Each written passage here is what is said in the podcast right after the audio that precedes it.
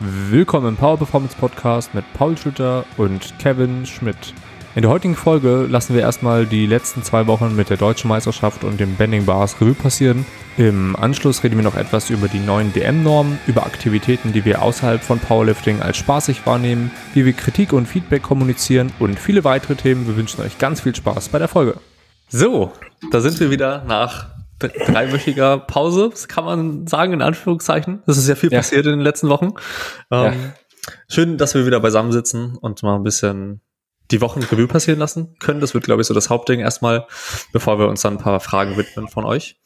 Ähm, Paul, wie, wie geht's dir jetzt erstmal so nach, den, nach der DM? Eigentlich gut. Also ich, ich muss sagen, so im Vergleich vor allem zum letzten Jahr, ähm, Letztes Jahr war ich ja nach der DM komplett Schrott. Also da war wirklich nichts nix mehr. Ähm, dieses Jahr hat das viel besser funktioniert, obwohl ich mehr Leute betreut habe insgesamt. Ähm, ich hatte natürlich ein et etwas größeres Betreuungsteam, dadurch, dass äh, Max Kampenhuber äh, so nett war und mit seiner Freundin zusammen aus Österreich hochgefahren ist und geholfen hat, war es ein bisschen entspannter. Äh, wir haben uns im Vorfeld halt genau die Betreuung so eingeteilt. Ich hatte immer genug zu essen dabei. Ich habe, ich glaube, ich war jeden Abend spätestens kurz nach zwölf im Bett ähm, und ich war fit danach. Also so, es, es, ich war schon platt natürlich, das ist klar. Ähm, hat ein bisschen gedauert, auch wieder mit dem Training vernünftig einsteigen zu können. Ähm, aber mir ging es deutlich besser als, als sonst. Deswegen da eine sehr signifikante Verbesserung zum Vorjahr. Ähm, nur habe ich jetzt, ich bin halt wieder auf Nasenspray kleben geblieben, kurz vor der DM, ne? Und das ist, das, ich krieg das halt mhm. nicht raus. und ich bin jetzt, ich bin jetzt an diesem Punkt angekommen, wo ich mich einfach heute, beziehungsweise heute ist der erste Tag, an dem ich, in dem es mir damit nicht mehr so gut geht, weil ich einfach permanent das Gefühl habe, ich sei verschnupft.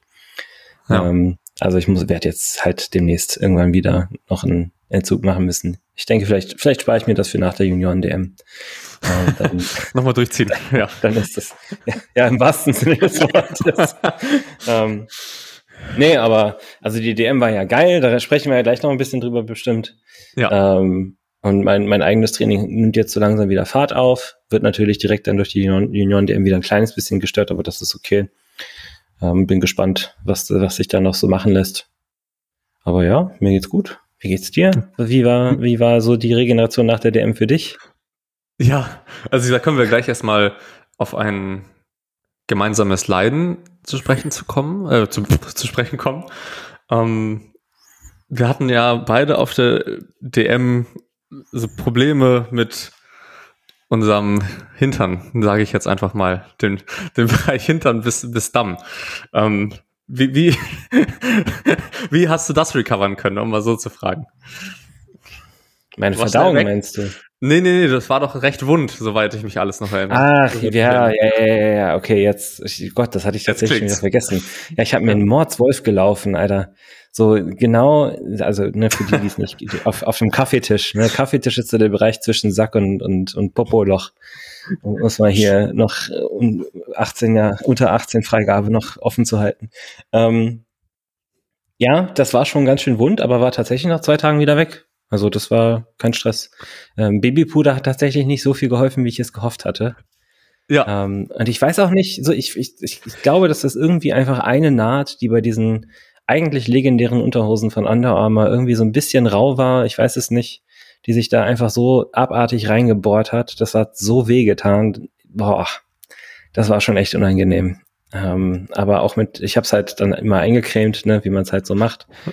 ähm, und das, dann, dann ging's. Ne? Also den einen, ich glaube, Sam Samstag war der schlimmste Tag, Sonntag ging's tatsächlich. Also da war es dann okay, über Nacht schon wieder ganz in Ordnung. Ähm, aber am Samstag selber war echt, boah, da war jeder Schritt, jeder einzelne Schritt war schon eine kleine Tortur, das muss ich zugeben, ja. Fuck, ja. Das war, war ja ganz witzig, weil du kamst ja auf mich zu und hast das, hast das erwähnt. Und ich so, ja Mann, ich auch. bei, bei, mir auch so. Ich hatte tatsächlich das erste Mal, äh, dass ich damit so irgendwie Erfahrung gemacht habe, meinte ich dann ja auch, glaube ich, ähm, im Juni auf der LM Schleswig-Holstein. Da habe ich es mir so wund gelaufen, das war ganz schlimm. Ich bin nach Hause gekommen und konnte halt die nächsten Stunden keine Hose äh, irgendwie anziehen. Ne? Das war halt einfach nicht wirklich. Mhm. Ähm, und diesmal war es deutlich besser. Babypuder hat bei mir ein bisschen dazu beigetragen, dass es äh, geschmeidiger war, aber es war halt trotzdem, wenn man den ganzen Tag in der Halle ist, man schwitzt da unten rum und das ist halt echt nicht so, nicht so ja. geil, ne? Ähm, Muss jetzt aber sagen, auf den Benning Bars, dritte Erfahrung dann dazu, war wieder, war noch mal besser. Ich habe jetzt die Unterhosen geswitcht, habe gedacht, vielleicht lag uh. es daran. Äh, tatsächlich hat das auch seinen Teil dazu beigetragen, war besser, aber immer noch nicht so, okay, wie ich es gerne hätte. Okay, okay, ähm, okay. Aber dann hatten wir gleiches Leid. Vielleicht mehrere, mehrere Schichten oder so. Ja. Vielleicht, pass auf, das probiere ich auf der, auf der nächsten DM. Vielleicht ist der Trick, sich erst einen Tanga anzuziehen und darüber die reguläre Unterhose dass man so eine Art, also nur, dass man nur auf dieser, dieser Naht vom Damm halt so, ein, so, ein, so eine Schutzschicht drauf hat. Weißt du? Das ist, äh, Wäre doch, wär doch mal ein Versuch wert, Kevin. Ist safe. Das, das kann man probieren. ähm, aber ja, da hatten wir, haben wir ja beide, beide unsere Erfahrungen mit, ja, mit, mit Schmerz gemacht. Ähm, aber sonst, ja, um mal ein bisschen sonst über die DM zu reden. Ich habe, die hat mich echt fertig gemacht, muss ich, muss ich ganz, muss ich echt sagen. Ich war mhm. zwar gut vorbereitet und eigentlich ich hatte ja nicht so viele Leute, die gestartet sind. Ich hatte ja nicht so viele. Wie viel hast du betreut? Im Endeffekt nur drei. Sonntag wurde okay. mir dann noch abgenommen. Ähm, das war ganz, ganz entspannt. Ich konnte dann auch Sonntag schon abfatzen. Das war entspannt dann für mich. Aber irgendwie Freitagabend hatte ich dann ja noch in der, da hattest du ja auch, da hatte ich in der offenen ja noch einen, den ich betreut habe. Dann ging es ja Samstag früh direkt weiter. War ja bei dir auch der Fall, wenn ich das richtig im Kopf ja. hatte. Ähm, es hat mich echt, also es hat echt geschlaucht, weil ich auch ein Genie war. Ich habe Freitag dann noch trainiert, auch in Erfurt. hab, noch, hab, hab noch eine Einheit gemacht. Ähm, hab, mir, ich glaube, 400 Milligramm Koffein hintergeknüppelt am Freitag. Oh. War, hat, konnte nicht gut, wer hätte das gedacht? Ich konnte dann echt nicht gut schlafen am Freitagabend nach dem ganzen Betreuen, nach dem ganzen Gewusel da auf dem Wettkampf und dem Koffein. Mhm. Das heißt, der Schlaf von Freitag auf Sonntag war richtig, richtig trash. Dann Samstag früh auf, erst den, den Marius betreut in der 120er und dann in der 93er noch Markus. Dann war ich ja eigentlich fertig für den Wettkampf, aber ich war halt auch fertig. Ich war mhm. echt, echt, echt im Arsch. Und ich habe tatsächlich auch faul das. Ich habe essen können über den Wettkampf hinweg, das war gut. Aber ich habe es erst geahnt, dass die da auch veganes Curry haben am Samstagnachmittag. Ah. Ich, ja, ganz, ganz doof. Ganz doof. Das heißt, ich habe da erst ich das erste Mal wieder richtig warm gegessen, so sage ich jetzt einfach mal. Das oh. war, ja, das stimmt. Kevin, darf, darf, darf ich dir einen Tipp geben? Ja, gerne, immer. Guck mal, du fährst doch in der, in der Regel fährst du doch mit einer Karre irgendwie zu den Wettkämpfen, ne? Genau. Es, es gibt da, gibt da so Boxen, ne? Die, die Dinge kühl halten können. Ne? Da kann man, wenn man für ein Wochenende wegfährt, im Vorfeld schon mal Sachen reinpacken oder vorkochen, die man dann kühl hält in dieser Box. Entweder mit Akkus oder per Strom. Und dann kannst du die Hast einfach mitnehmen. Ja, mhm. Kannst du die einfach mitnehmen und dann kannst du dein, dein vorgekochtes Essen das ganze Wochenende lang essen. Ja, so, so war tatsächlich auch der Plan. Ähm, den ich dann aber so nicht eingehalten habe. Perfekt. Also, ja, das war, war wieder nicht ganz so glorreich, hat aber dann für, für Bending Bars Wochenende ganz gut funktioniert. Ähm, war demnach aber echt, muss ich sagen, wirklich platt nach der, nach der DM. Ich habe auch bestimmt zwei drei Tage gebraucht, bis ich so wieder im Alltag anknüpfen konnte, richtig. Ähm, mhm. Habe es zumindest arbeitstechnisch dieses Mal ganz gut geregelt, dass ich mir dann auch, ich glaube, Montag sogar auch noch frei genommen habe, dass ich da erstmal Samstag und Montag entspannen konnte, sage ich jetzt mal. Ähm, aber es war halt echt anstrengend, muss ich, muss mhm. ich sagen. Ähm, ja, aber ja, bevor wir gleich. Mhm. Wir haben auch die sehr gute Entscheidung getroffen, dann kurz vor, also kurz bevor wir gefahren sind, eine Woche davor oder so. Ähm, also, dass wir dann auch erst am Montag wieder gefahren sind. Also wir haben dann Sonntag auf Montag noch mal da gepennt, weil wir auch Sonntag bis, bis spät da waren. Und oh. das war eine, das war eine sehr gute Entscheidung. Nochmal gut schlafen. Und dann, wir hatten, wir hatten unser Airbnb, das war ein bisschen weird. Ähm, die, weil, also wir, ne, Max, Max und seine Freundin haben ja auch mit uns beim Airbnb gepennt. Ich hatte halt die Fotos gesehen, es waren halt zwei Betten, so zwei Betten zu sehen. Und es hieß halt, es gibt ein Schlafzimmer und ein, ein Gästebett. War unklar wo. Ja? Und dann stellte sich raus, dass halt das, das Gästebett war halt, also du kamst in diese Wohnung durch die Tür rein, direkt geradeaus war eine Treppe nach unten in, in den Keller und da war ein Zimmer mit dem, also das Schlafzimmer mit dem normalen Bett unter dieser Treppe, quasi im Flur, war dann das Schrankbett. Das war dann das zweite Bett. Also das war sowieso schon komisch. Und dann Montag früh sitze ich im, sitze ich im Wohnzimmer, wir packen noch gerade irgendwie unseren, unseren Kram durch. Ähm, und dann habe ich legitim äh, draußen ähm, Mike und Maxi Zinner gehört, an, an der Stimme erkannt. Machst du das Fenster auf und so, na, guten Morgen. ihr, ihr, seid ja auch noch hier. Das, war schon, schon ein witziger Zufall. Aber das war, das war wirklich Gold wert, noch mal eine Nacht da zu pennen. Ich glaube, das hat echt einen riesigen Unterschied auch für mich gemacht. Ähm, ich konnte dann auf der Rückfahrt, habe ich dann ganz normal auch weitergearbeitet. Ähm, das war, das war sehr, sehr gut. Äh, wollen wir vielleicht noch mal, bevor wir so andere Sachen machen, äh, ja. generell Feedback zu DM? Äh, mich würde mal interessieren, was, was, waren, was waren so deine, deine Takeaways? Also was, was ist dir besonders in Erinnerung geblieben? Ähm, ich fand es erstmal schön, dass die, dass der Zeitplan super gut aufgegangen ist. Das war ja so mit einer der Sorge, eine Sorge von mir zumindest im Vorhinein, dass es nicht so klappt. Das war ja richtig gut. Das hat ja alles sogar meist, manchmal sogar vor Zeitplan, wenn ich das so richtig geahnt habe, geklappt, dass man dann sogar noch viel Zwischenzeit hatte äh, zwischen den Gruppen. Das war richtig cool. Ähm, ansonsten fand ich es echt gut organisiert. Ich fand den, fand den Warm-up-Bereich gut. Ähm, ausgiebig auch wettkampfspezifisch weitestgehend. Äh, ich fand die, die Stimmung an sich auch ziemlich nett äh, unter den Athleten, Athletinnen unter sich, was zumindest, was ich mitbekommen habe. Ähm, ich fand es im Großen und Ganzen richtig nice. Ich fand auch die, die, die Location an sich cool, so mit dem, dass man da oben sitzen konnte und runter, runterschreien konnte.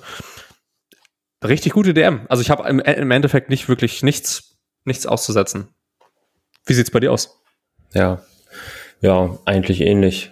Ähm, Warm-up-Bereich war sehr nice. Ich fand es mega cool, dass, äh, dass es so viel, also dass das Essen, an, Essensangebot so, so vielfältig war.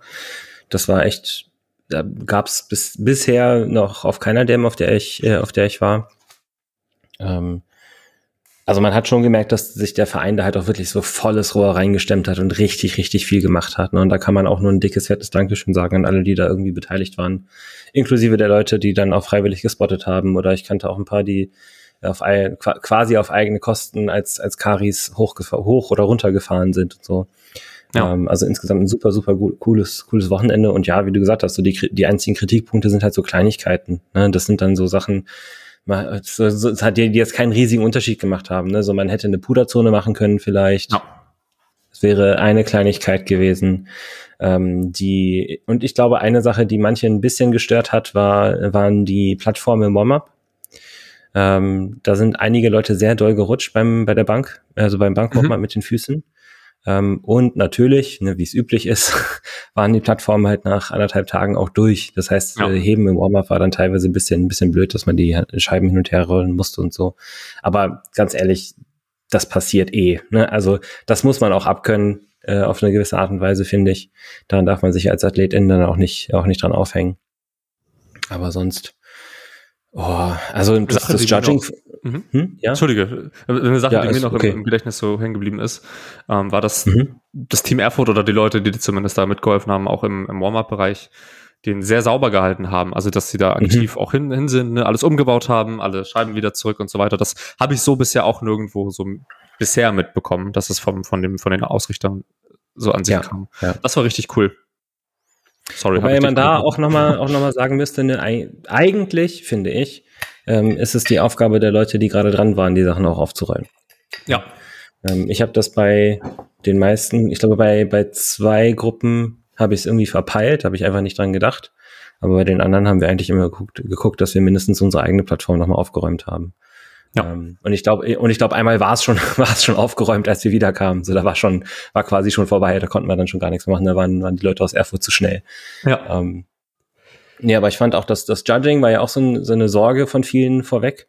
Das fand ja. ich sehr fair. Also da waren wenige Calls dabei, wo ich sagen würde, oh, das war jetzt nicht, nicht so nachvollziehbar. Ne, der, so der ein oder andere tiefe Call bei der Beuge, so vereinzelt, aber auch nicht so, dass es systematisch fies war oder so. Ähm, die die Presskommandos bei der Bank fand ich im Schnitt sehr schnell im Vergleich zu, zu vor, vorangegangenen Jahren. Ja. Ähm, aber auch vollkommen in Ordnung. Und ich glaube, das ist auch so eine Sache, ähm, und das, da, da grü Grüße an die Person, die mir das, die mir das erzählt hat. Ich weiß gerade gar nicht mehr genau, wer das, von wem das ursprünglich kam. Ähm, aber da ging es im, im Rahmen von der Kari-Ausbildung so um die Standards, die gesetzt werden. Und der Punkt, der da gemacht wurde, den ich auch sehr richtig finde, ist, wir sollten auf nationaler Ebene eigentlich keine strengeren Bedingungen haben als auf internationaler Ebene. Eher umgekehrt. Ne? Also die, das Judging von, von, vom internationalen Niveau sollte, sollte das Judging auf lokalem und nationalem Niveau informieren. Und das ist, denke ich, ein guter Ansatz. Und ich habe das Gefühl, dass es auch so ein bisschen ankommt. Also ich habe das Gefühl, mhm. dass das Judging ein, ein, bisschen weniger streng geworden ist. Vielleicht sind auch einfach ein paar Karis zu alt geworden. das, kann, das kann auch immer mal passieren. Ähm, aber im Groben und Ganzen, im Großen und Ganzen muss ich echt sagen, das war richtig, richtig gut. Ja. Ähm, es gab so ein, ne, am, am Sonntag in der letzten Gruppe gab es ein paar Flüchtigkeitsfehler am offiziellen Tisch, wo dann äh, zum Beispiel Kerstins dritter Beugeversuch, der gültig war, wurde als ungültig eingetragen. Da mussten wir dann nochmal mit dem Livestream das, das ansprechen und nachtragen lassen. Ich glaube, bei, bei Tanja, der Hebe-Opener, wurde auch als ungültig eingetragen. Das haben wir jetzt nachträglich nicht noch ändern lassen, weil ändert eh nichts so. Ja. Ähm, sieht, sieht halt einfach blöd aus. Das, das ist der Opener ungültig, erstmal siebeneinhalb Kilo gesteigert. ähm, aber das, ich meine, da muss man auch sagen, auch die, die Leute, die da sitzen, die sitzen da freiwillig. Die, das waren dann am Ende auch die Leute von dem Verein vor Ort. Die sind das, waren das ganze Wochenende schon da und haben geholfen. Auch das kann passieren. Also das würde ich denen nie böse anrechnen oder vorwerfen oder so. Das sind halt dann Flüchtigkeitsfehler, die einfach passieren. Das ist okay. Ähm, ich habe da immer so, ich denke mir immer so, wenn, wenn ich da nicht selber sitze und das mal ein Wochenende lang gemacht habe, dann habe ich keinen Anspruch drauf zu meckern. So. Ja. Ähm, und ja, die Toiletten waren sauber, es gab immer Toilettenpapier. Der Geheimtipp Richtig. von mir war, war um, Umkleide 2 war, äh, ist, ist Umkleide, Umkleide 2 und ich sind jetzt Homies. Ja, das war mein, das war mein kleiner Rückzugsort während, während der DM. Nice. Da, da, da waren, also da, ne, da gab es nicht so viel Verkehr, da gab es auch nur die eine, die eine Toilette, da gab es immer to Toilettenpapier und scheinbar haben alle, die dort auf Toilette gegangen sind, das Ding auch geschrubbt. Also es nice. war auch war immer, immer ein schönes Erlebnis. Man konnte sich in, in Ruhe hinsetzen, man wurde nicht gestört. Ja, also das war die, auch wie du gesagt hast, die Location offensichtlich gut gewählt. Ähm, mir fällt echt, ja. War cool, ne? Hat richtig Laune gemacht. Ich glaube, ja, ich, ich glaube auch, also wenn, ich gerade nochmal über das mit diesen, mit dem Betreuerbändchen nachdenke, ähm, ja. Da, ne, da, da, bin ich, da bin ich so transparent, dass ich sage, man hat ja mitbekommen, dass diese Info schon vor der DM an bestimmte Leute weitergegeben wurde, dass es diese Bänder geben würde. Ja. Ähm, das hätte ich gut gefunden, wenn sie das vorab offiziell gemacht hätten, statt erstmal nur äh, das, das, sag ich mal, also ich, ich glaube nicht, dass das irgendwie mit Absicht geheim gehalten wurde oder so, aber es ist ja offensichtlich äh, nach, nach außen gedrungen. Dann kamen aber viel, viele Fragen auf bis sich dann am Ende rausstellte, dass jeder Athlet und jede Athletin zwei bis drei Bändchen bekommen hat an der Waage für Betreuer, BetreuerInnen. Ähm, das, das hat ein bisschen, fand ich ein bisschen blöd, so dass das nicht, dass das nicht von vornherein bekannt gegeben wurde. Das wäre besser gewesen auch für die Planung. Wir mussten dann, also weil wir mussten dann nochmal kurzfristig gucken, okay, müssen wir hier irgendwie was umstellen, wer kriegt welches Bändchen und so weiter und so fort. Ja. Ähm, Wobei ich auch sagen muss, am Ende, es hat eh keine Sau kontrolliert. Das wollte ich, ja, genau. Ja, ja safe. Aber ich, ich glaube trotzdem, ähm, es hat, ich glaube, es hat trotzdem dazu geführt, dass weniger Leute im Warm-Up-Bereich waren, als es sonst gewesen wären, weil die kein Bändchen hatten.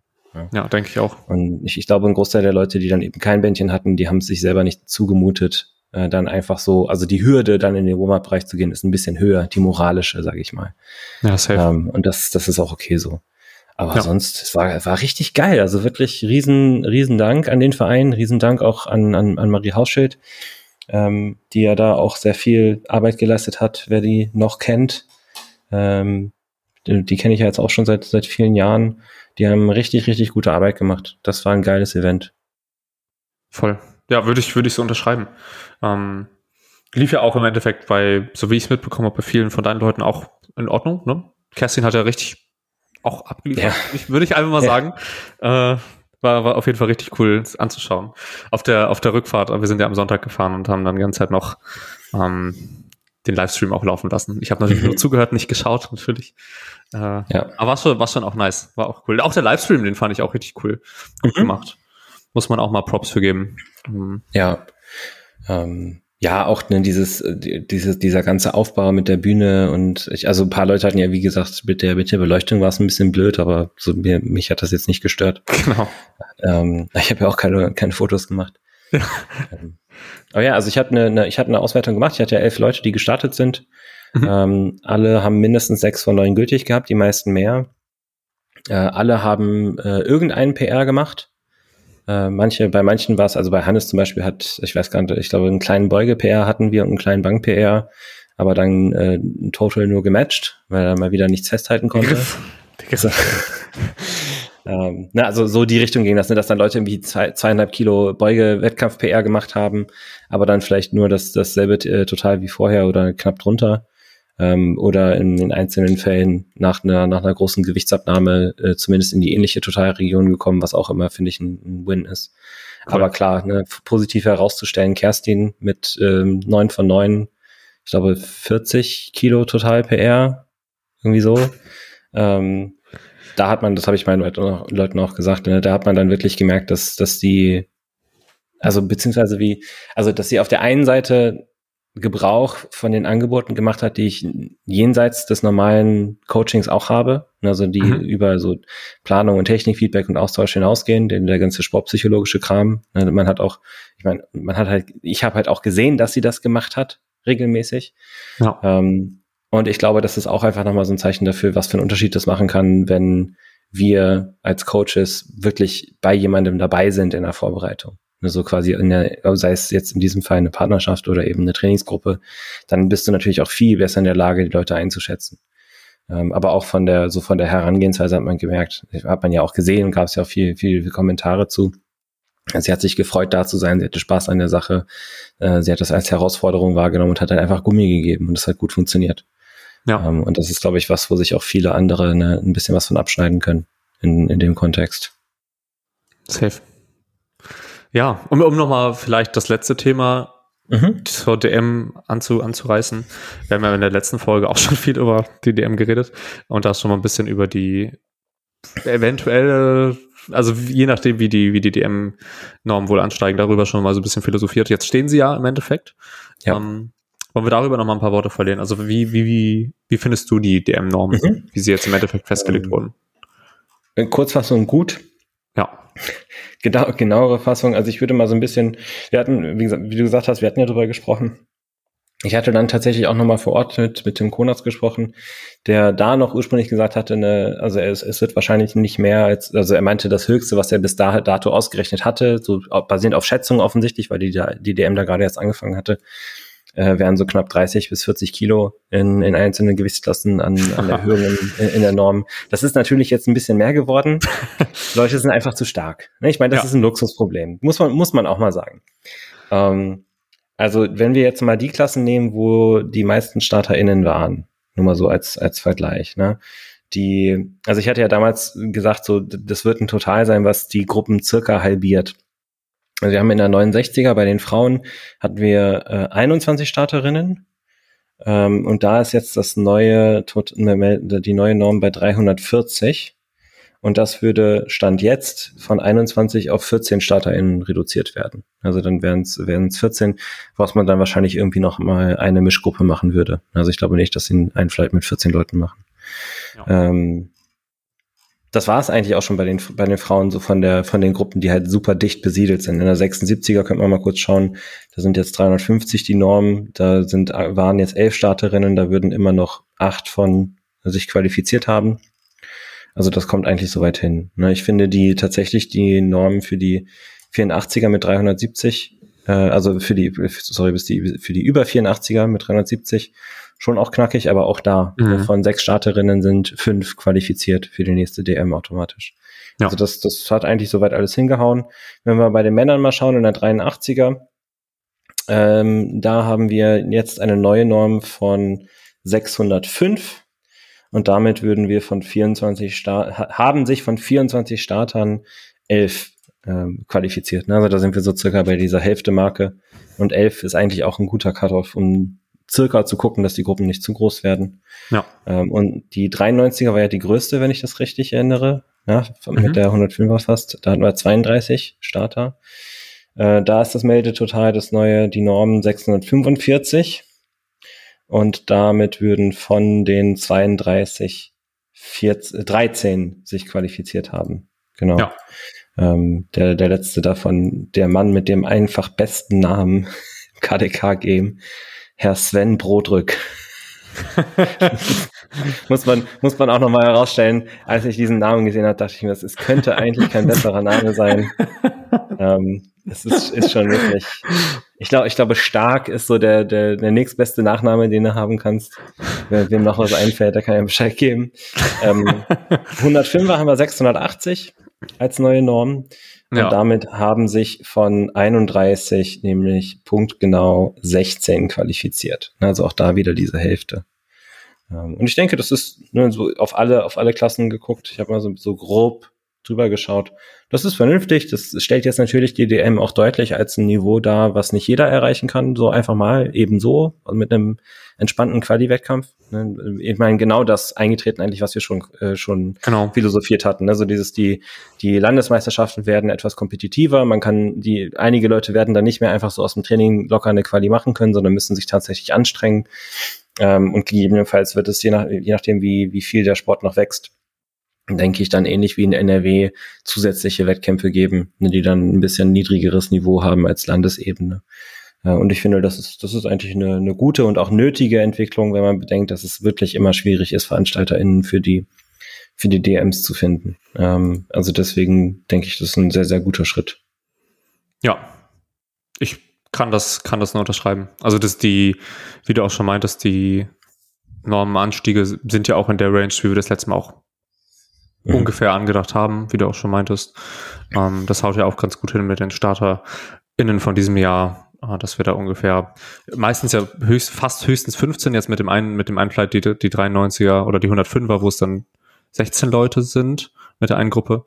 Ähm, mhm. Das passt ja kriegt man wahrscheinlich gut unter unter einem Wochenende. Ich bin gespannt. Ich weiß nicht, ob du das schon weißt, ob sie nächstes Jahr immer noch die äh, ob sie Equipped und Raw immer noch zusammen machen, das weiß ich gerade nicht. Das wäre ja nochmal interessant ich, zu wissen. Ich kann mal kurz gucken, wie es eingetragen ist im Kalender. Ja. Weil das wird das natürlich dann nochmal ein bisschen entspannen. Äh, nee, hier ist es getrennt tatsächlich. Okay. Equipped dann, 24. bis 26. Februar, Classic 24. bis 26. März. Aber beides ja. noch offen an Ausrichtern, also unklar. Okay, aber das wird ja auch nochmal, wie ich gerade schon meinte, das Ganze ein bisschen, bisschen entspannen, das Wochenende jetzt auch nochmal mit der, ja. mit dem höheren Total. Finde ich, finde ich auf jeden Fall gut angebracht. Na, dann werden es auch hoffentlich, also außer, da kommen jetzt nächstes Jahr ganz viele, die, die auch diese Norm schon schaffen, dann sind es wieder 30 Staffeln, mhm. Staffeln in, in, in, den Klassen. Ähm, ja. Dann werden die Zeiten ja auch deutlich ah, humaner. Ich, ich glaube, die DM nächstes Jahr wird eh ein bisschen entspannter, weil auch einige Leute, die dieses Jahr gestartet sind, nächstes Jahr nicht starten werden. Ja. Also ich habe von, ich glaube, von allen von meinen Leuten, von den elf Leuten, die jetzt gestartet sind, starten vielleicht drei dann im März nochmal oder wollen starten. Ne, man weiß ja nie, was ja. vielleicht noch passiert. Aber das, das, also deswegen grundsätzlich werden es, glaube ich, wenn dann eh sogar ein paar weniger Leute. Plus halt die Leute, die dann nachrücken, weil sie sich noch eine Quali abholen, ähm, die vielleicht dieses Jahr nicht gestartet sind. Ähm, also ich kann mir vorstellen, dass es schon circa eine Halbierung in den großen Klassen ist, also in den vollen ja. Klassen. Kann ich mir auch gut vorstellen. Ähm, ja, und dann ja auch noch die, nächstes Jahr ist ja vieles neu, dann jetzt Equipped und Raw getrennt und dann ja auch Junioren und die äh, aktiven DM, die jetzt doch deutlich weiter auseinander liegen, dass die Junioren-DM jetzt ja weiter im November ist, so wie ich das mitbekommen genau. habe nächstes Jahr.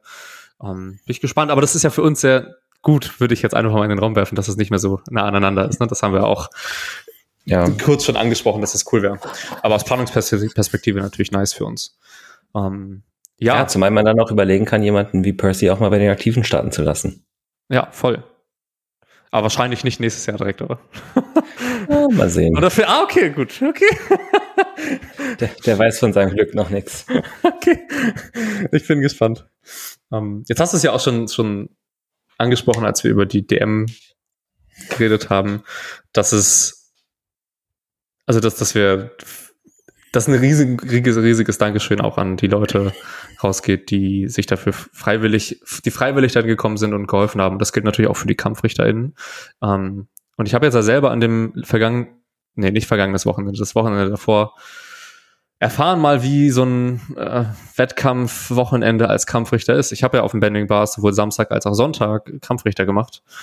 Und kann ja mal kurz so ein bisschen berichten, wie das für mich war, wenn das für, für dich in Ordnung ist. Mhm. Ja.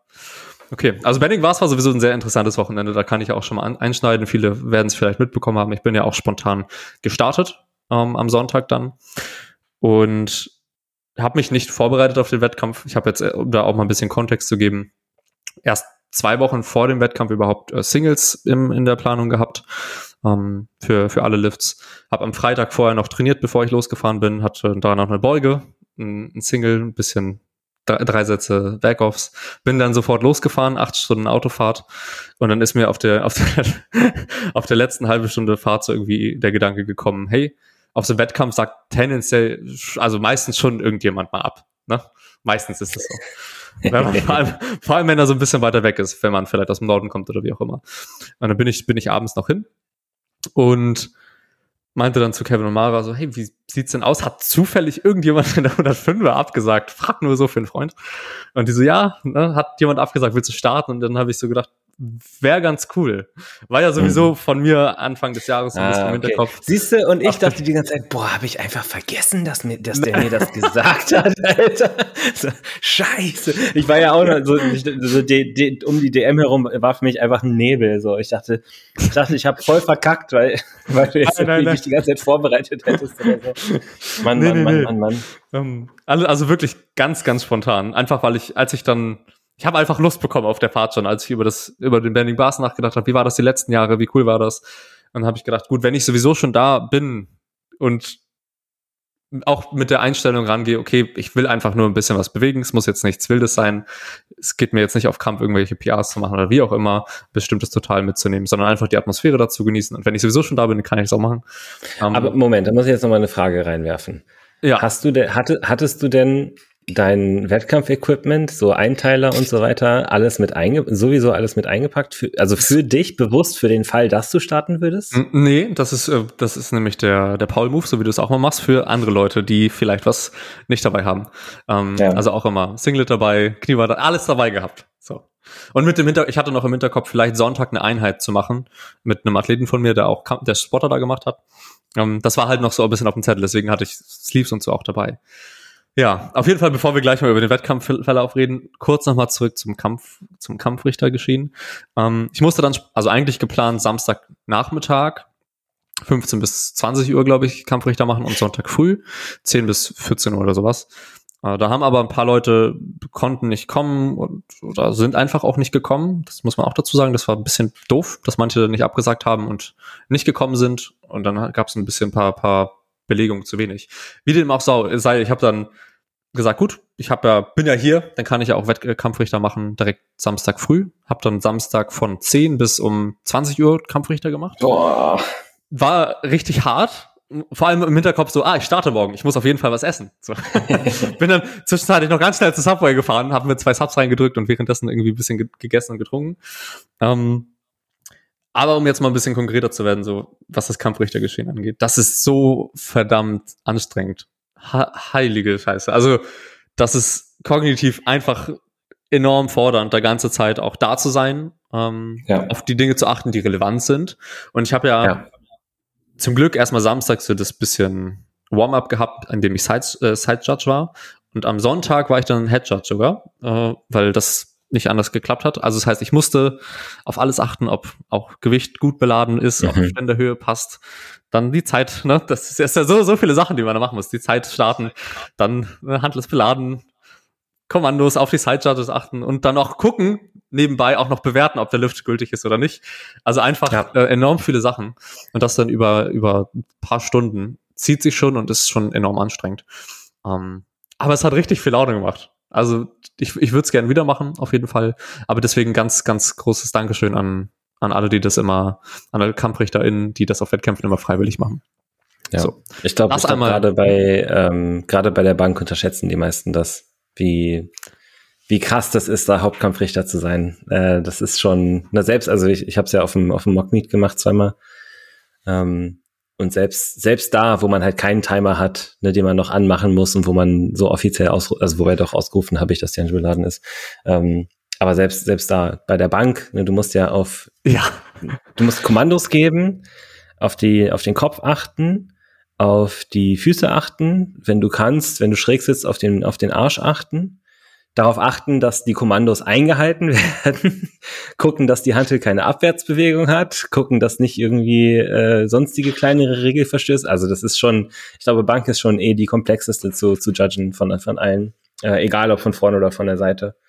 Ähm, und das, ich, ich glaube, die meisten Leute also verstehen das auch gar nicht. So was, wie, was da mit dir passiert, wenn du im Zweifel da sitzt und zwei oder drei Flights hintereinander als Hauptkari bei der Bank Judge bist. Das ist, dass da Fehler passieren, ist, oh, das ist okay. Das, ist, ja. das, das, das darf passieren. Das ist auch okay. Ist halt, ist halt schade, wenn es einen selber trifft, aber irgendwo wird immer ein Fehler passieren. Und das ist auch in Ordnung so.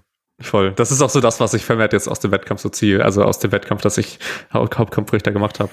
Ähm, wenn bei mir, wenn das bei mir passieren sollte auf irgendeinem Wettkampf, bei irgendeinem Hauptkampfrichter, dass irgendwas nicht, nicht hinhaut, bin ich voll fein damit. Also nachdem ich das so selbst erlebt habe, ist es für mich ja. alles in Ordnung. Wenn da ein Fehler passiert, na, ist in Ordnung. Ähm, ja. Ist halt echt anstrengend. Ne? Und ich habe, ich fand es sogar als als Zeitjudge fand ich es auch teilweise ziemlich schwierig, kann aber ja offen drüber reden. Wenn man jetzt, wenn ich jetzt zum Beispiel auf nur den Aspekt achte, okay, hebt er sich der Po ab oder nicht, finde ich es enorm schwierig, das darauf ganze Zeit zu achten und zu gucken, ist die Handel überhaupt mhm. oben? War der Versuch gültig oder war der überhaupt nicht, nicht gültig? Also ja. schwieriges Unterfangen, finde ich. Ja. Ähm, war auf jeden Fall wild, hat richtig Laune gemacht, würde ich gerne wieder machen. Und dann ging es ja für mich äh, an die Handel. ich hab, bin dann ja spontan, spontan gestartet. Witzigerweise oder also es waren ein paar Sachen wild an dem, an dem Wettkampftag. Erstmal habe ich mit anderem Equipment dann auch noch gebeugt, als ich eigentlich als, als also nicht mit meinem Equipment gebeugt. Ich habe nämlich mhm. Insta-Sleeves getestet, kann ich gleich nochmal drüber reden. Ähm, und lass, lass uns von vorne, von vorne beginnen. Ich bin ins Warm-up ja. und habe erstmal ein paar, paar Kniebeuge gemacht mit meinem Körpergewicht und so weiter. Wollte dann so die erste Beuge machen unter der Hantel und habe einen richtig, richtig dicken Krampf in dem linken, im Quad, der linken Quad bekommen. Richtig doll. Und ich so, hä, was ist denn jetzt hier los? Äh, hab dann erstmal so ein bisschen gechillt, bin dann wieder ran und es war jedes Mal, immer wenn ich die Handel rausgerackt habe, dann jedes Mal einen dicken Krampf bekommen. Ähm, und ich habe dann so ein bisschen ne, reflektiert, okay, warum? Könnte vielleicht daran liegen, dass ich einfach Samstag acht Stunden im Auto saß, also mhm. Freitag acht Stunden im Auto saß, Samstag zehn Stunden fast auf diesem, auf dem Stuhl mhm. saß und dann kurz vorher auch noch die ganze Zeit saß. Vielleicht daher, vielleicht auch nicht.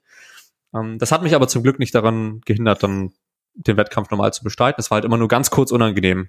Und ich glaube, ab 200 Kilo oder sowas rausbrechen war dann in Ordnung weiß ich nicht. Mehr Last hat das Ganze auf jeden Fall besser gemacht. Ja. Äh, ein Athlet von mir hat sich die, hat sich die Insta-Sleeves geholt vor ein paar Wochen und wir haben halt ganz halt einen Tag drüber noch ein bisschen drüber gequatscht. Ich habe die da schon mal so angezogen. Äh, und dann haben wir halt spontan so entschieden, ja, hey, komm, probier ich die mal mhm. an im mhm. Warm-up mit 150, wie das so ist, 170. Und jetzt habe ich den Erfahrungswert, Paul, dass diese Insta-Sleeves einfach unnormal sind. Also das gibt's doch nicht. Hast du auch schon, hast du damit schon gebeugt jetzt? Oder nee, bisher nee, noch nee, nicht? Nee. Okay. Also ist krank. Ich weiß nicht, wenn ich, wenn ich Equipped machen will, dann mache ich halt Equipped so. es ist halt legitim echt nicht, nicht nice. Ich kann mein, konnte meine Beine nicht mehr beugen. Ähm, ich musste, bin rumgelaufen wie mit Wickelbandagen. Äh, mhm. Hatte Angst um die Tiefe, das hat aber alles gut hingehauen. Und die haben halt enorm wehgetan. Also die Naht da hinten hat mir die ganze Zeit so hart in die Kniekehlen gedrückt, dass ich die Tage danach, ich glaube eine ganze Woche, so riesen dicke blaue Flecke hatte, hatte in der, in der Kniekehle. Ähm, richtig in der untersten Position hat es immer richtig schön mal reingestochen, hat mir richtig Dampf oh. rausgegeben. Ähm, ja, aber dann mal zum Wettkampfverlauf. Ähm, Beuge habe ich mir tatsächlich ein PA abholen können mit 225. Ähm, habe ich ja so noch nie gebeugt. Die waren auch in Anführungszeichen zu leicht, sozusagen. ja, da war schon auch noch ein bisschen Luft, Kevin. Definitiv. Auf jeden Fall. Aber das Ding ist halt, ich habe ja irgendwie, habe ja gesagt, keine Vorbereitung gehabt. Ähm, hab, bin mit 205 rein. Das war das, was ich am Freitag, bevor ich losgefahren bin, zum Bending Bars bewegt habe. Mhm. Dann einfach 10 Kilo Sprünge gewählt und mir dann gedacht, okay, wenn ich sowieso hier bin und nicht weiß, in welche Richtung das gehen kann, ich bin nicht vorbereitet, hole ich mir wenigstens einen kleinen PR ab, wenn er drin ist. 225 gebeugt, habe 130 gedrückt, das war auch ein zweieinhalb Kilo PR, die habe ich auch noch nicht bewegt.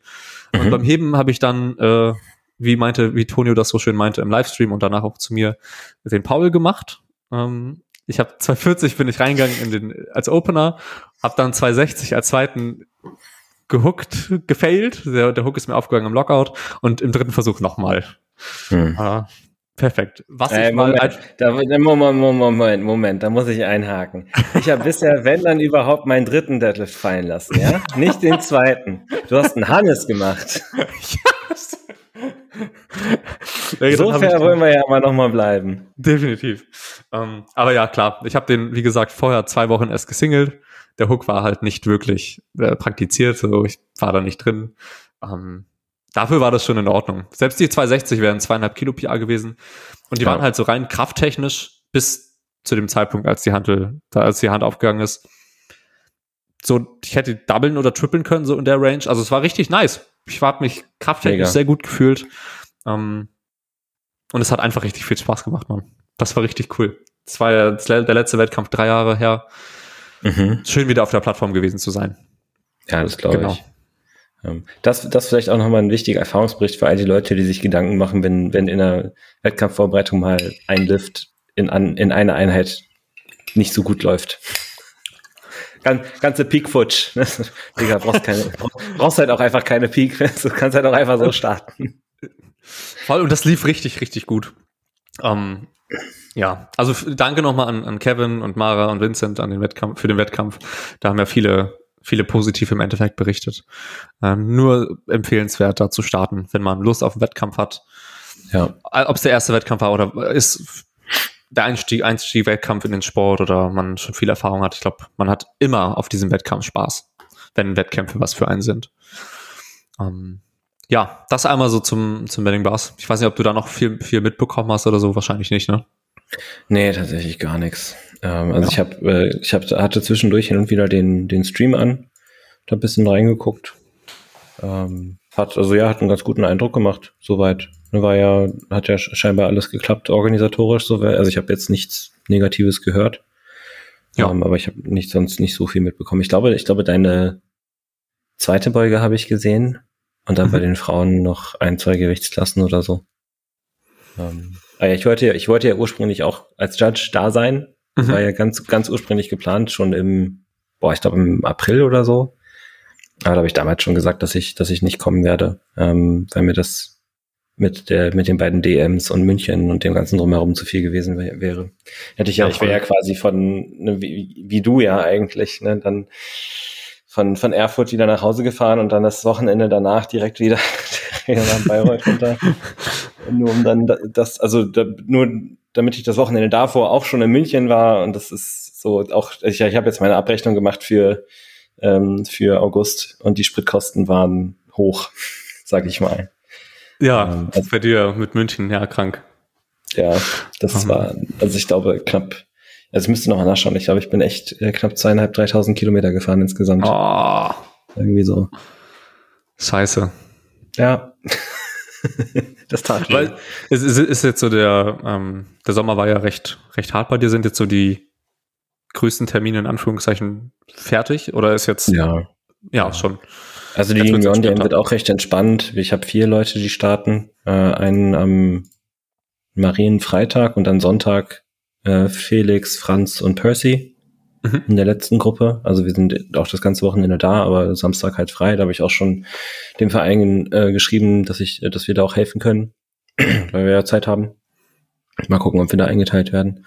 Ähm, und ja, also sonst in den nächsten, also hatten wir ja vorher kurz drüber gesprochen, aber ich habe jetzt irgendwie noch ein paar Wochenenden, also an den Wochenenden habe ich noch ein paar Seminare, die ich halte, also wo ich, wo ich doziere. Aber sonst ist es entspannt. Ich habe keine großen Deadlines mehr, ne, was die in den Ausbildungskram angeht. Ja, und jetzt geht's eher so ein bisschen darum, mir mal Gedanken zu machen, was sich zum, zum Jahreswechsel alles ändern soll, organisatorisch mhm. bei mir. Da sind schon so ein paar Sachen in, in Bewegung, aber da spoiler ich mal jetzt noch nichts. Ja, okay. Jetzt haben wir ja eine Menge über Powerlifting an sich gequatscht äh, und dann hast du ja gerade auch noch Arbeit vom BDR angerissen. Äh, mhm. wir haben eine, eine Frage bekommen, die sich mal nicht um die beiden Themenbereiche dreht. Äh, und zwar, was, was macht ihr, was macht euch gerade am meisten Spaß außerhalb von Powerlifting und bei Paul BDR? Ähm, was, was machst du so, was dir Spaß macht? Ich würde echt gerne mal wieder Bogenschießen gehen. Boah, wahrscheinlich ich, gar keine Zeit. Ja, das ist jetzt schon lange her. Ich würde wirklich gerne mal wieder Bogenschießen sehen, gehen. Ähm, normaler, also ich, tatsächlich ist das bei mir gerade so ein bisschen im Wandel, weil ich habe ja auch in den, in den letzten Jahren eigentlich immer relativ zum, zum, nicht viel, aber zumindest regelmäßig, aber dann auch immer weniger gezockt. Aber das ist jetzt aktuell fast gar nicht mehr der Fall. Also mhm. ich glaube, ich komme jetzt auf die Woche gerechnet auf vielleicht 45, 60 Minuten zocken, so wenn es hochkommt. Ich habe gedacht, ähm, du sagst 45, 60 Stunden. nee, nee. Nein. Meine, meine, meine StarCraft 2 Zeiten sind vorbei. Das, und, und, danach League of Legends. Das, als Student ging das noch, aber mittlerweile keine Chance. Ja. Äh, würde, würde mich auch psychisch kaputt machen. also, wer, wer, wer heute noch League of Legends spielt, hat meinen vollen Respekt verdient. Ähm, und wer heute noch League of Legends spielt, ohne einmal Burnout gehabt zu haben, hat meinen vollkommenen Respekt verdient. Ähm, Nee, aber so ich, ich tatsächlich muss ich sagen, ich, ich, ich genieße es aktuell wirklich einfach auch mal nur zwischendurch bisschen Luft zu haben und einfach mal gar nichts zu machen. Ähm, und so wie ich bin, wenn ich dann wirklich mal viel Luft habe und, und gar nichts zu tun habe, dann lege ich mich aufs Sofa und lese halt ein Buch über Sportpsychologie. ja, weil das halt wirklich, das, also ich habe ich hab so viel, so viel Lesematerial noch, auf das ich mich eigentlich schon seit Monaten freue. Wo ich aber einfach entweder keine Zeit oder keinen Kopf für gehabt habe, weil ich halt auch wirklich für nächstes Jahr vor allem also das ist ja eh schon ewig in Planung. Ähm, ich will unbedingt so ein paar sportpsychologische Themen in so, so E-Learning-Formaten aufarbeiten. Und dass ich das auch mal anbieten kann für gerade, gerade für Coach, sowohl für Coaches als auch für AthletInnen, und das ist halt, das erfordert halt viel Lesearbeit. Ne, sowohl was, was Studien als auch was Bücher angeht. Und das ist, da ist halt jetzt so langsam äh, der Punkt, an dem ich auch tatsächlich Zeit habe, mich einfach mal hinzusetzen und eine halbe Stunde zu lesen und ein paar Notizen zu machen. Äh, und das macht mir enorm viel Spaß, weil ich einfach so, ich weiß nicht, ich, ich finde dieses, dieses Thema, ich werde nicht müde, wenn ich mir das, wenn ich mir das anschaue. Es, es wird, ein, eigentlich wird es immer nur mit jedem Mal wieder noch faszinierender weil sich jedes Mal wieder so neue Verbindungen zwischen den Konzepten äh, klarstellen, die ich schon kenne. Und dann macht es wieder in dem Bereich Klick, dass ich merke, ah ja, okay, hier haben wir zum Beispiel gestern ähm, ein paar Absätze gelesen zu Envisioning, was quasi so eine etwas angepasste Version von, von Visualisierung ist, wo man sehr bewusst auch ähm, viel doll verstärkt in die Skripte emotionale Aspekte mit reinfließen lässt von Zielvorstellungen statt nur Bewegungen zu visualisieren ähm, was ich eigentlich schon kannte, aber was jetzt wieder so ein bisschen in einem anderen Aspekt wieder im, Kontext von Selbstvertrauen jetzt wieder reingeflossen sind und wie man dann dieses Envisioning im Kontext von Selbstvertrauen angehen kann, systematisch und so. Und das sind dann schon Sachen, wo ich das lese und mir denke, oh, ist das geil, Alter. Das ist, das ist schon, es ist so faszinierend. Ähm, also, und das macht mir genuin Spaß. Und das ist, das empfinde ich auch nicht. Also manche tun sich da ja schwer, aber ich empfinde das auch für mich nicht so wirklich als Arbeit, sondern ich finde es einfach schön und ich genieße das mich damit zu beschäftigen und äh, habe halt die Hoffnung, dass ich das dann in Zukunft auch mal an, an den einen oder anderen Menschen ranbringen kann und da auch mal äh, von, also habe ich ja schon der, mit, mit dem Merk zum Beispiel in der Vergangenheit, aber dann auch externes Feedback bekommen, dass es geholfen hat und dass man Fortschritte gemacht hat und so.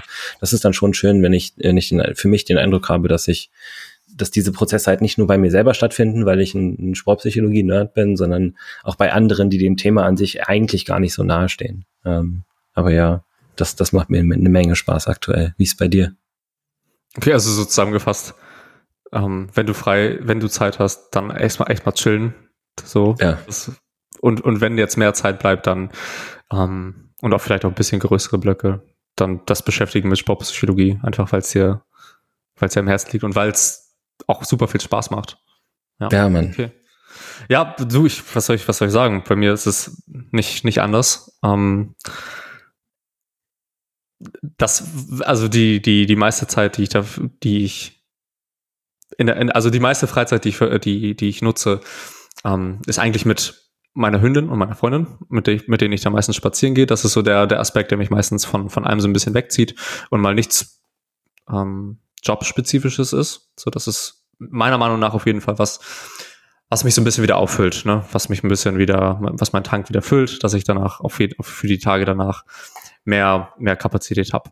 Um, ähm, aber ansonsten ist es auch das Weiterbilden. Also ich bin ja relativ neu, nicht so wie du in dem, in dem ganzen, in der ganzen Thema, im ganzen Thema Sportpsychologie als auch normale Psychologie. Und mein Studium fängt ja jetzt in einem Monat ungefähr an, ziemlich genau in einem Monat. Und ich bin da sehr, sehr hyped, äh, freue mich auch sehr drauf. Um, ähm, und nutze die Zeit außerhalb von, von Arbeit. Entweder spazieren, Zeit einfach mal off von, von Arbeit oder halt weiterbilden in irgendeiner Art und Weise. Und das macht halt auch Spaß voll. Genau. Ansonsten fällt mir da nichts ein. Gott, wir sind so, wir sind so langweilig. und was macht ihr so? Ja, Powerlifting und Sportpsychologie und dann gehen wir noch spazieren. Koks und Noten. oh, ja, ich meine, man, man, muss ja, man muss ja auch sagen, dass man halt einfach als, äh, als, als Selbstständiger hast du ja nicht, äh, also das ist auch sowas, womit ich mich immer noch manchmal äh, schwer, schwer mit tue so die, ich, ich nehme auch selber wahr, dass der Kern meiner Arbeit besteht halt in der Kommunikation mit meinen Leuten, die bei mir im Coaching sind. Sei das jetzt die auf der in der sportpsychologischen Sparte oder im, im Kraftsport. Das ist so für mich die in Anführungszeichen eigentliche Arbeit. Ähm, und dann hat man halt auch immer mal wieder so Tage, wo man quasi seine eigentliche Arbeit relativ früh fertig hat. Ne, dann ist man vielleicht mal schon um 15 Uhr fertig und denkt sich, ja geil, schon 15 Uhr äh, mhm. fertig für heute. Und dann kommt so der Gedanke, ja, aber gibt's noch, so, du, musst noch deine noch. Buchhaltung, du musst noch deine Buchhaltung machen, ne, du musst noch mal gucken, dass äh, ne, habe ich so so Einkommensanfrage von der von der Krankenkasse musst du noch ausfüllen, dann musst du dich noch um dieses kümmern und um jenes kümmern und das Projekt hast du eigentlich schon auch seit seit einem halben Jahr vor dich hergeschoben, du wolltest auch mal wieder ein neues Template erstellen und dann und so weiter und so fort. Und dann denkst du dir sofort, okay, erstmal kurz Stopp, ich nehme mir jetzt eine von diesen Sachen, steck dann eine Stunde rein und dann ist genug. Ja. Und das ist, das ist so, so ein Prozess, wo ich mich echt immer noch manchmal sehr schwer tue, diese ähm, quasi auch, auch mal stellenweise tatsächlich den anderen Kram, der so anfällt in der Selbstständigkeit, über meinem eigenen Verständnis der Kernarbeit zu priorisieren. Dass ich auch wirklich mal sage, ich, ich mache jetzt die Buchhaltung, auch wenn ich heute noch Check-ins auf dem Plan habe, dann schiebe ich im Zweifel zwei von den Check-ins auf morgen und habe aber die Buchhaltung heute fertig. Ja. Oder das ist, das ist so eine Falle, in der, in der ich mich sehr häufig ertappe, dass ich immer lieber zuerst, weißt du, dann, dann habe ich alle meine Check-ins fertig ähm, und kann eigentlich mit der Buchhaltung anfangen, aber dann kommen noch so ein paar Antworten von ein, zwei Leuten, dann, wird, dann chattet man noch so ein bisschen hin und her. Ne? So. dann denkt man sich so, fuck eigentlich, ne? Aber es macht ja auch Spaß. So, es ist so, das ist, also ich, es ist so eine Mischung aus, äh, aus Vermeidung von, der, von dem anderen Kram, der so anfällt und gleichzeitig Genuss von dem, was man noch so bewirken kann bei den Leuten. Und das ist so, das ist was, wo, wo ich mich manchmal noch sehr schwer mit tue. We're back. Okay. Kevin, Kevin hatte, hatte eine Pinkelpause. Ja, musste sein.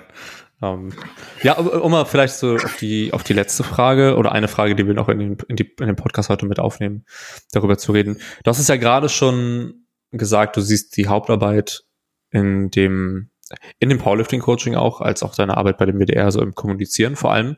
Und da haben wir eine Frage bekommen, ähm, auf die wir mal so ein bisschen eingehen können. Und zwar, wie kommuniziert ihr Kritik, Feedback und Anregungen? Ähm, möchtest du erstmal so ein bisschen was dazu erzählen oder soll ich erstmal ein bisschen was dazu erzählen? Ja, ich, ich würde anfangen. Okay. Ähm, unterschiedlich, offensichtlich. Also es ist tatsächlich relativ abhängig davon, mit, mit wem ich gerade spreche. Ähm, das ist eine Sache, also hatten wir ja auch schon ein paar Mal drüber gesprochen, dass ich generell eher Schwierigkeiten damit habe, ähm, Leuten, sag ich mal, offen von, von Kopf zu stoßen, sage ich mal, oder auch mal mhm. fies zu sein oder auch mal streng zu sein, noch mal durchzugreifen. Ähm, dass ich das aber, also beziehungsweise, dass die Art und Weise, die ich das mache, ist offensichtlich eine sehr in, in der Wahrnehmung von anderen eine sehr viel nettere Art und Weise, als man es normalerweise gewöhnt ist, was in meinen äh, Augen eher daran liegt, dass die meisten Leute halt keine Ahnung haben, wie man vernünftiges Feedback gibt. Mhm. Ähm, das, das mal so dahergestellt. Also alles kann, da pauschalisiere ich gerne. Ich würde mal, würde mal sagen, so mindestens 90 Prozent aller TrainerInnen, die man so generell im Sport kennt, also auch im, ne, ne so im Fußball von früher oder Handball oder Volleyball oder wo auch immer, ähm, die meisten TrainerInnen, die es so gibt, haben schlichtweg nicht die, die, die, die Ausbildung oder die Zeit, sich in dem Bereich auszubilden, äh, vernünftiges Feedback zu geben. Ja, und, und das ist halt eine Sache, da, ähm, wenn man, wenn man da mit einem gewissen Know-how an die Sache rangeht, sind die Leute in den meisten Fällen erstmal so ein bisschen überrascht, wie das denn auch funktionieren kann. Und im Normalfall ist es so, also so von, der, von, der, von dem generellen Aufbau versuche ich das so zu machen, dass ich schon, ähm, also wenn es jetzt um Technikfeedback geht, und das würde ich separat behandeln zu, sag ich mal, persönlichem Feedback.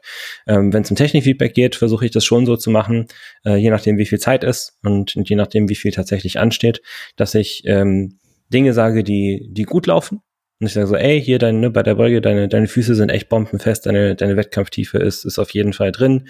Ähm, und dann kommt, kommt quasi eine Sache, die besser gemacht werden kann.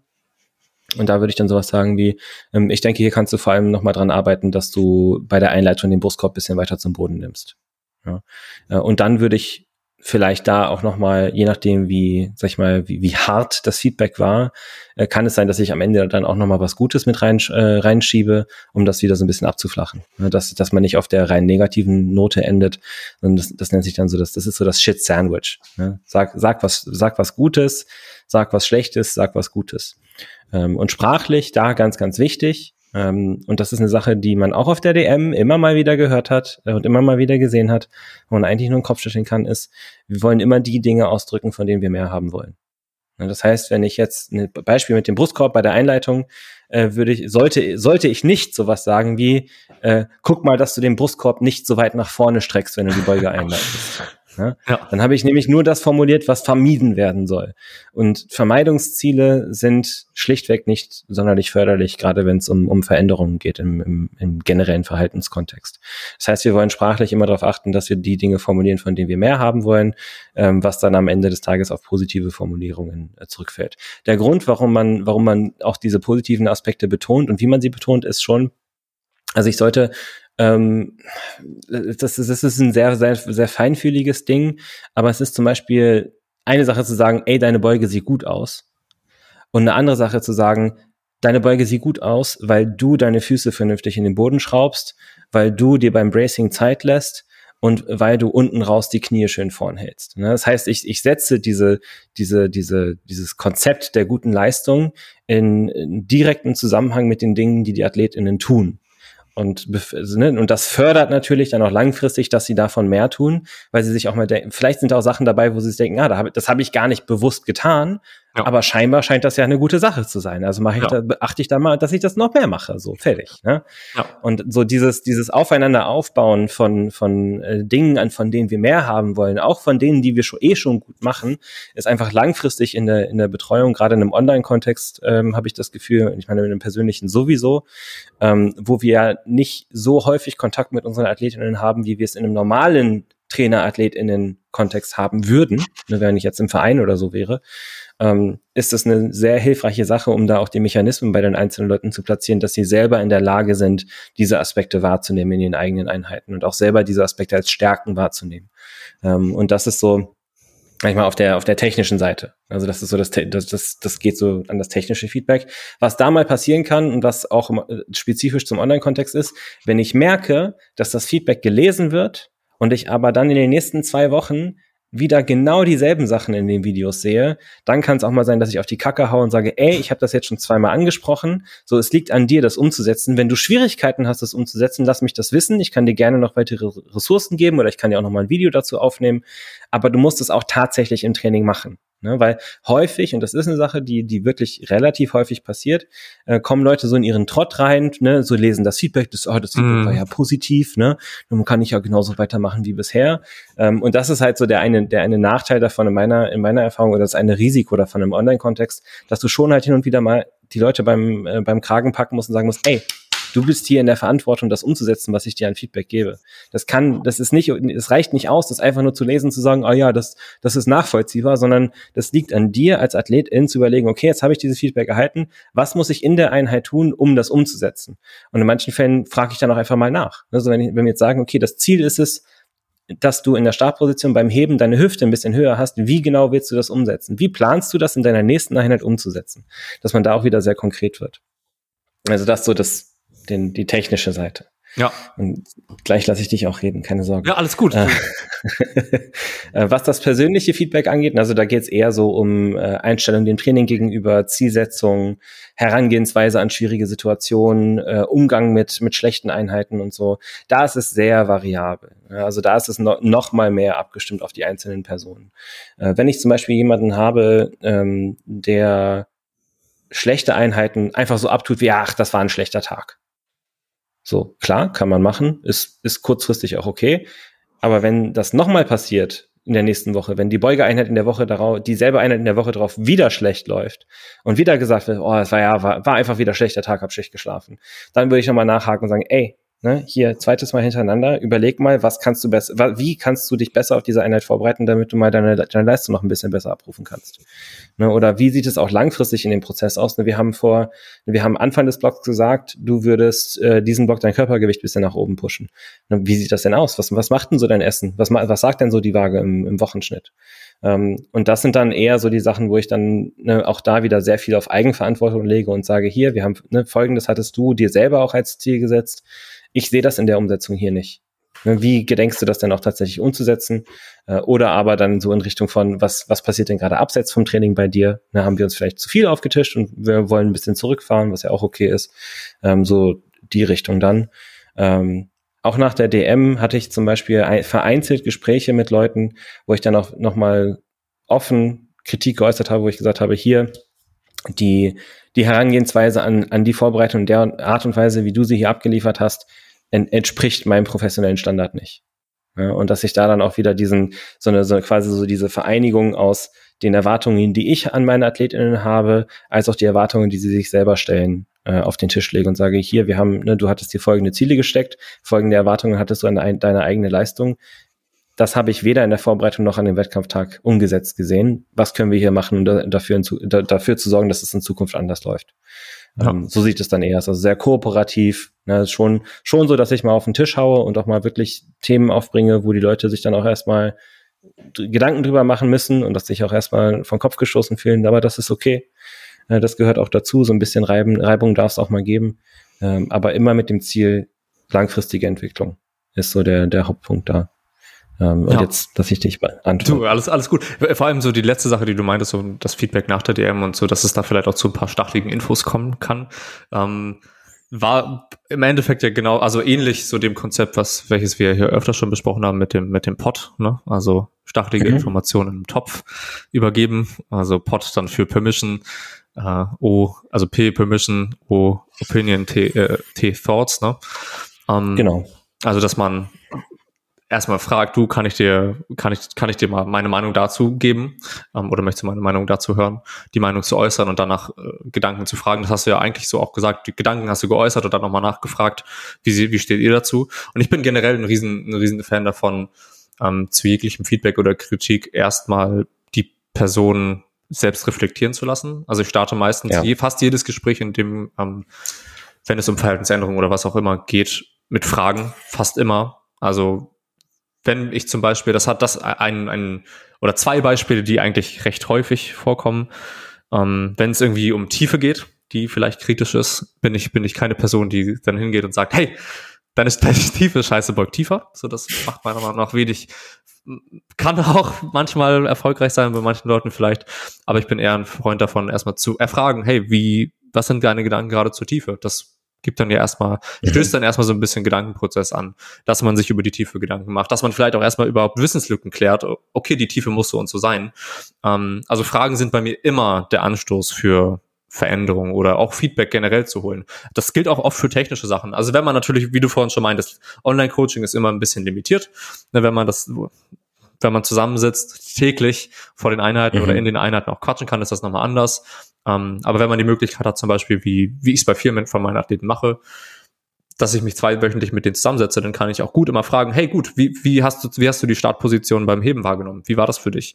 Und da so ein bisschen ergründen, mhm. okay, so und so, wie, was ist überhaupt effizientes Heben für dich? Wie sollte das ungefähr sein? Also viel mit Fragen zu arbeiten, das von innen heraus zu, zu arbeiten und nicht von außen vorzugeben. Ähm, hat bei mir zumindest immer ganz gut funktioniert. Und wenn es dann doch mal Sachen gibt, die ich präsentieren muss, die ich von, von mir aus direkt vorgeben muss, dann versuche ich immer so ein bisschen das, äh, das Pod-Prinzip so zu nutzen. Also meistens sind so die zwei Hauptmaßnahmen immer Fragen, ganz viele Fragen von innen heraus viel kommen lassen, ähm, weil das schon echt eine Menge passiert und man auch viel Einblick bekommt, wie denken Athleten, Athletinnen über gewisse Themen und dann halt in dem Pod-Prinzip Feedback zu äußern. Das sind so meistens die zwei Sachen, die ich nutze. Genau. Ja, ja. Ähm, ich würde da vielleicht noch ein, ein Addendum für auch für vielleicht meine Herangehensweise noch mit reinwerfen. Mhm. Also das, was du gerade so beschrieben hast, das ist, das ist ja eigentlich schon auch in, auch in meinen Augen so ein bisschen, das geht in Richtung ähm, Idealkonzept für eine sehr enge Zusammenarbeit. Ne, also wenn ich, wenn ich mit jemandem eng zusammenarbeite, dann mache ich das im, Ide im, im Idealfall so, dass ich viele Fragen stelle, über Motivational Interviewing, vielleicht auch mit bisschen systemischen Fragetechniken und so arbeite. Und halt gucken, dass ich die Person selber dazu anleite, Verhaltensänderungen zu, auch zu wollen und auch anzugehen, Strategien dafür zu, äh, zu, äh, zu erarbeiten, ohne dass ich sehr viel Input dafür selber geben oder leisten muss, sondern meine Haupt, Hauptaufgabe darin besteht, die richtigen Fragen zu stellen am Ende ja, und ja. die richtigen Sachen zu reflektieren. Ähm, aber ja. das ist ein großes Aber im Online-Coaching-Kontext halt manchmal echt schwer umzusetzen. Ne, also wenn du die Leute, es ist einfach eine Zeitfrage am Ende des Tages und da müssen, müssen wir ehrlich bleiben. Ne, wenn mir jemand für, auch für fortlaufendes, fortlaufenden Kontakt 200 Euro im Monat zahlt, ähm, dann, dann sind das auf den, auf den Monat gerechnet, selbst wenn das vier Arbeitsstunden sind, ne, dann sind das 50 Euro die Stunde, dann kann ich davon nochmal Mehrwertsteuer abziehen und Einkommenssteuer und Gewerbesteuer, meine Betriebskosten und Krankenkasse. und dann ist das plötzlich nicht mehr so viel. Ne?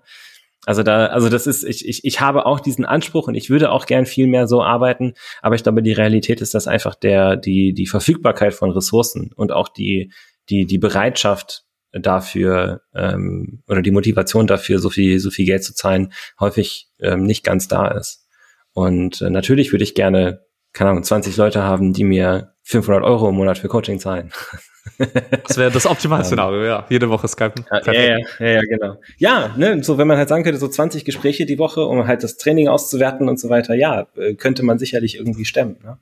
Ähm, aber das müsste, wäre dann halt auch entsprechend, entsprechend äh, den, den Kosten ein bisschen mehr als, als aktuell. Ähm, und ich glaube, das ist eine Sache, also so, um vielleicht die, die Erwartungen zu managen, äh, auch wenn, wenn Leute das hören, auch, auch vielleicht an Coaches, die, die zuhören und sich denken, boah, geil, so, so intensiv mit Leuten zusammenzuarbeiten. Ja, das ist geil, äh, aber in wenigen Fällen hat man tatsächlich die Zeit dafür oder kann sich die Zeit dafür nehmen, leider. Und das ist dann, also das ist, glaube ich, für den, für den Kontext von einem, von einem Coach oder einer Coachin, die, die vor Ort sind, nochmal relevanter als, als für den Online-Kontext.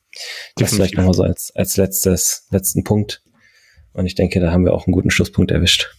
Auf jeden Fall. Ähm, danke dir, Paul, für deine Zeit, wie immer. Äh, ich habe das vielleicht noch mal ganz kurz am Ende hier. Wir haben, ich habe zumindest auf der DM und auf dem Benning Bars mit einigen Leuten gequatscht, die den Podcast hören und habe richtig, richtig cooles Feedback bekommen. Ähm, ja, dass der Podcast erstmal unterhaltsam ist, das ist immer schön zu hören, äh, als auch Leuten hilft um, und wir auch wohl viele Fragen angehen von unseren ZuhörerInnen. Also, dass wir das dann nicht hinten überfallen lassen, sondern auch nutzen. Und das hat mich richtig gefreut. Also wir, wir sitzen hier immer zu zweit und quatschen über, über die Themen, aber es hören dann ja doch auch ein paar Leute zu und finden ja. das Ganze irgendwie cool. Das ist nice.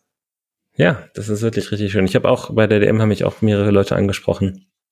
Und wir haben ja auch, kriegen auch in den, in den Fragerunden immer mal wieder Leute, die schreiben so, ey, voll cool und ist schön, euch zu, zuzuhören und so weiter. Wir haben ja sogar auch ein paar ZuhörerInnen, von denen ich weiß, die komplett fachfremd sind, die trotzdem uns einfach beim Labern zuhören, was auch immer Ach, schön nice. ist. Naja. ähm, ah ja, danke an euch alle. Auch danke, dass ihr das, das angesprochen habt. Ähm, keine Sorge an die, die uns Fragen gestellt haben für die, für die Folgen oder auch schon für die letzten Folgen. Wir haben immer noch einige übrig. Ich denke, wir könnten tatsächlich mal eine machen, ohne einen neuen Fragesticker rauszuhauen. Ja. Ähm, und dann äh, we'll, we'll get to you. We'll be there. Yes. Alles klar. Danke fürs Zuhören. Ciao, ciao. Ciao, ciao.